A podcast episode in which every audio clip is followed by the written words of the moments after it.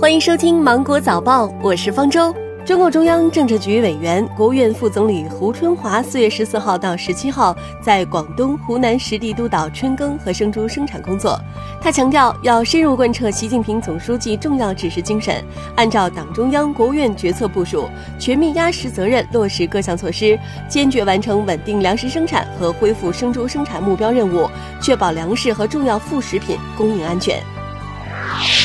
日前，省发改委、省住建厅联合印发《湖南省天然气输气管网建设三年行动计划（二零二零到二零二二年）》，提出落实省委省政府气化湖南工程战略部署，顺应油气体制改革要求，今后三年计划建设三十条管道，建设总里程大约是一千两百八十公里，计划投资六十点二七亿元。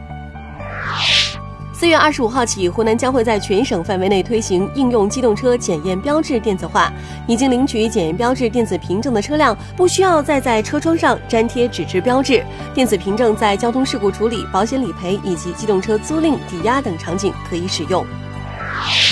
乘坐水上公交在湘江里畅游，这种期待即将变成现实。陈竹潭水上公交项目预计今年启动建设，二零二三年建成投入使用。到时候，市民乘坐游船就可以欣赏三市两岸风光。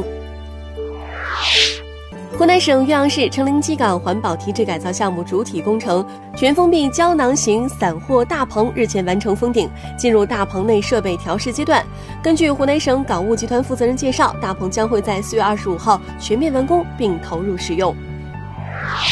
人社部、财政部近日印发通知，明确从二零二零年一月一号起，为二零一九年底前已经按照规定办理退休手续并按月领取基本养老金的企业和机关事业单位退休人员，提高基本养老金水平，总体调整水平为二零一九年退休人员月人均基本养老金的百分之五。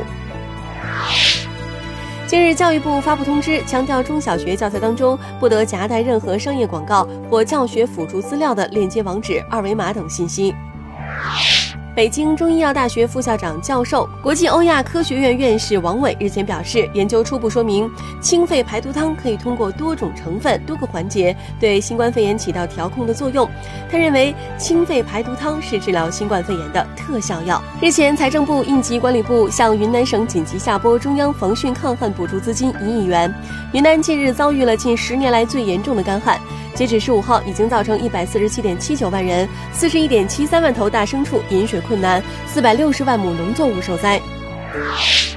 中国人民银行数字货币研究所相关负责人日前表示，目前数字人民币研发工作正在稳步推进，先行在深圳、苏州、雄安、成都及未来的冬奥场景进行内部封闭试点测试，以不断优化和完善功能。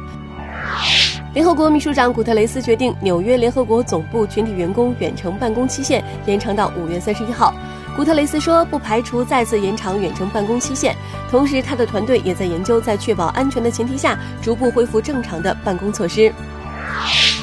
世界卫生组织近日呼吁各国政府严格执行野生动物销售禁令，确保在市场上出售的食品安全可靠，并向各国提供了关于食品安全的指导意见。市市长布里德强调，遮面令生效的同时，民众依然要遵守社交距离，避免非必要的外出。当天，布德里也在自己的社交媒体头像上添加了口罩。